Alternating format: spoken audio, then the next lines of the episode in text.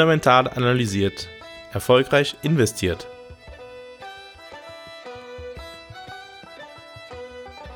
Habt ihr euch schon mal überlegt, jemanden für 100 Jahre Geld zu leihen und es erst dann zurückzuverlangen?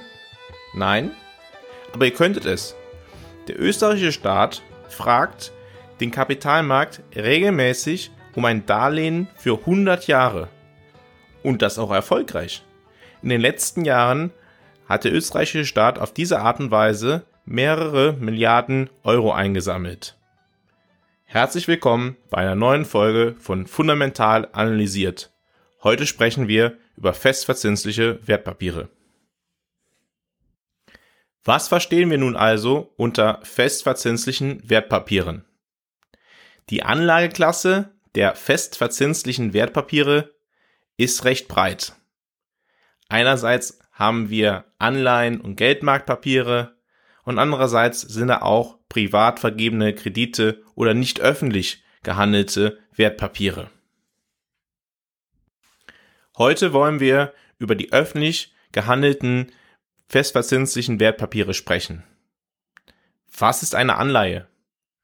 Unter einer Anleihe verstehen wir, dass sich jemand Geld anleiht. Das heißt, derjenige, der eine Staatsanleihe kauft, gibt demjenigen, der sich Geld anleiht, das Geld. Also er gibt ihm einen Kredit und verlangt das Geld erst zum Zeitpunkt zurück, der in der Anleihe vereinbart wurde. Dafür bekommt er gewöhnlich regelmäßige Zinszahlungen, sogenannte Couponzahlungen.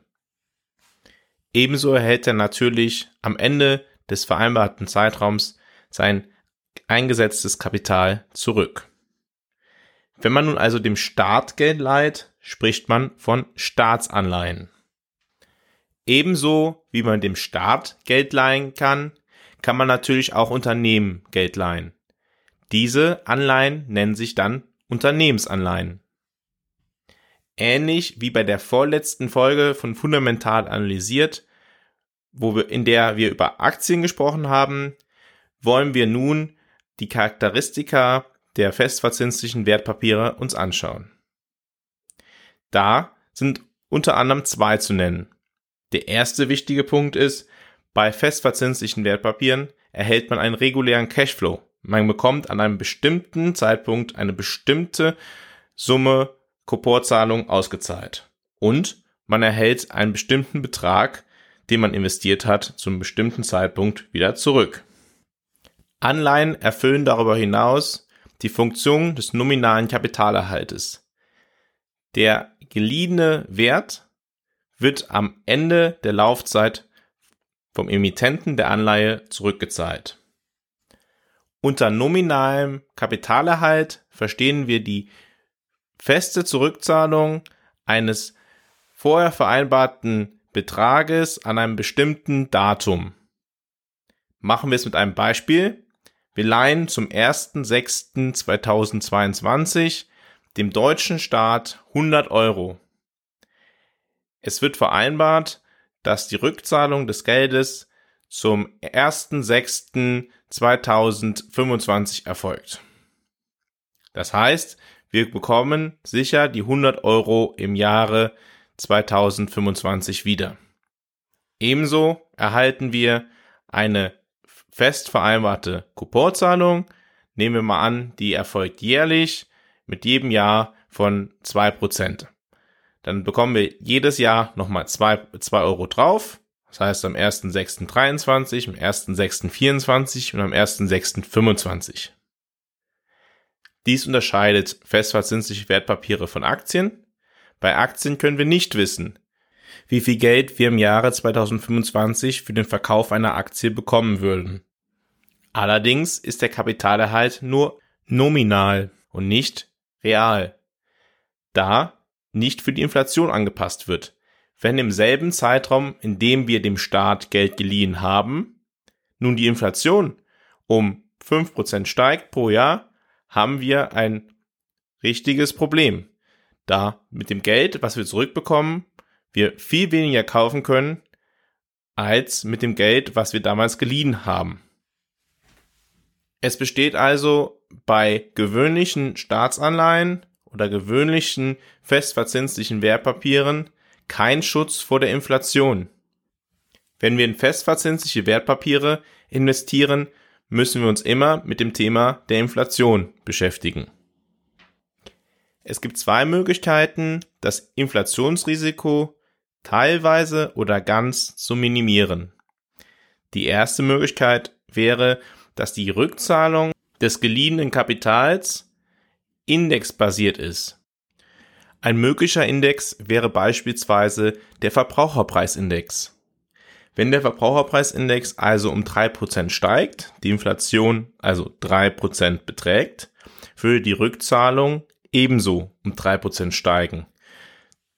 Auch die jährlichen Kuportzahlungen würden sich entsprechend des Index verhalten. Du läufst also nicht Gefahr, im Zuge von höherer Inflation einem realen Kapitalverlust zu erleiden. Eine weitere Möglichkeit wären festverzinsliche Wertpapiere mit keiner festen Kuporzahlung, sondern einer Kuporzahlung, die sich an dem generellen Zinsniveau orientiert. Historisch betrachtet ist es so, dass Zinsen und Inflation positiv miteinander korreliert sind. Das bedeutet, dass in einem Zeitraum, in dem die Inflation ein höheres Niveau erreicht, oftmals auch die Zinsen steigen oder ein höheres Niveau erreichen. Wir erleben es aktuell ja auch gerade, dass wir sehen, dass die Inflation steigt und parallel die Zentralbanken Diskussionen beginnen, ob es nicht höhere Zinsniveaus nötig sind. Die Fed in den USA, also die Zentralbank der Vereinigten Staaten von Amerika, hat in Reaktion auf die höheren Inflationsraten bereits angekündigt, in diesem Jahr in mehreren Zinsschritten das allgemeine Zinsniveau zu erhöhen. Was bedeutet das nun für unsere Anleihen mit variablen Zinssätzen, also mit variablen Couponzahlungen? Das bedeutet, dass die Couponzahlungen inflationsgeschützt sind oder zumindest teilweise inflationsgeschützt sind. Allerdings die Rückzahlung des Kapitals, denken wir noch einmal zurück an die 100 Euro, die wir eingezahlt haben, die ist nicht inflationsgeschützt, weil diese wird am Ende nicht angepasst. Neben dem Inflationsrisiko haben festverzinsliche Wertpapiere natürlich auch weitere Risiken. Das wohl offensichtlichste Risiko ist das Kreditausfallrisiko. Das heißt, wenn der Schuldner, dem ich das Geld geliehen habe, nicht fähig ist, mir das Geld zurückzuzahlen, habe ich ein Problem. Dies wird generell bei Staatsanleihen als geringer betrachtet als bei Unternehmensanleihen. Allerdings haben wir in den letzten Jahren auch gesehen, dass selbst Staaten ein gewisses Kreditausfallrisiko haben könnten. Man denke nur an die Griechenland-Krise oder an Staaten wie Argentinien, die regelmäßig bankrott gehen. Daher werden Anleihen gewöhnlich bewertet von Ratingagenturen. Die Ratingagenturen bewerten die Kreditwürdigkeit des Emittenten. Das heißt, entweder des Staates, der eine Staatsanleihe ausgibt, oder des Unternehmens, der eine Unternehmensanleihe ausgibt. Diese Ratings spalten sich dann in verschiedene Kategorien und auf die wollen wir dann unter anderem morgen eingehen. Dazu gibt es bei festverzinslichen Wertpapieren noch ein weiteres Risiko. Das ist das sogenannte Zinsänderungsrisiko. Festverzinsliche Wertpapiere werden nämlich nicht nur am Start und am Endzeitpunkt betrachtet. Das heißt, wenn eine Anleihe emittiert wird, gebe ich dem deutschen Staat 100 Euro und am Ende kriege ich die 100 Euro zurück und dazu gibt es noch Couponzahlungen. Sondern diese Staatsanleihen werden gehandelt oder diese Anleihen insgesamt werden am Markt gehandelt. Was passiert nun also, wenn das allgemeine Zinsniveau steigt? Das heißt, es steigt von 2 auf 3 Prozent. Meine Anleihe bekommt, gibt mir aber nur 2 Prozent. Dann wird meine Anleihe verhältnismäßig wertloser. Machen wir das auch mit einem konkreten Beispiel. Die Anleihe, die ich im Jahr 2022 gekauft habe, zahlt mir 2% Zinsen. Die Anleihe, die ich im darauffolgenden Jahr kaufen kann, zahlt mit 3% Zinsen. Das heißt, ich würde in jedem Jahr einen Euro mehr bekommen, wenn ich 100 Euro investiere.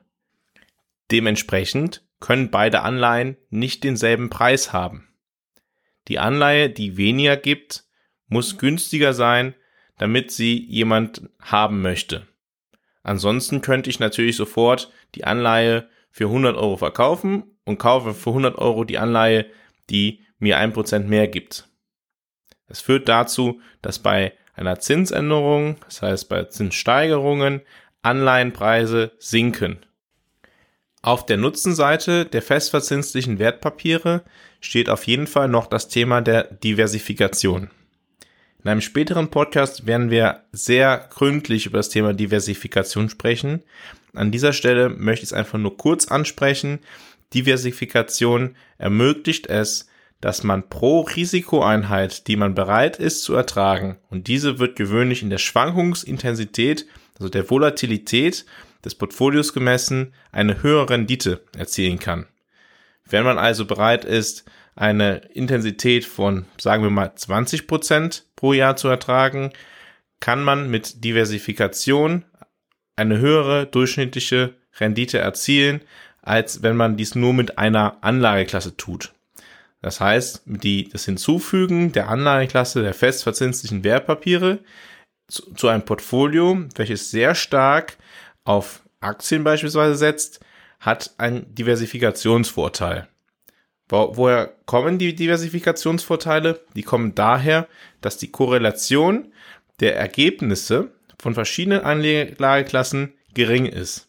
Und die Anlageklasse der festverzinslichen Wertpapiere ist gewöhnlich gering oder sogar negativ korreliert mit Anlagen in Aktien. Dabei muss unterschieden werden nach den jeweiligen Subanlageklassen, die es bei festverzinslichen Wertpapieren natürlich gibt.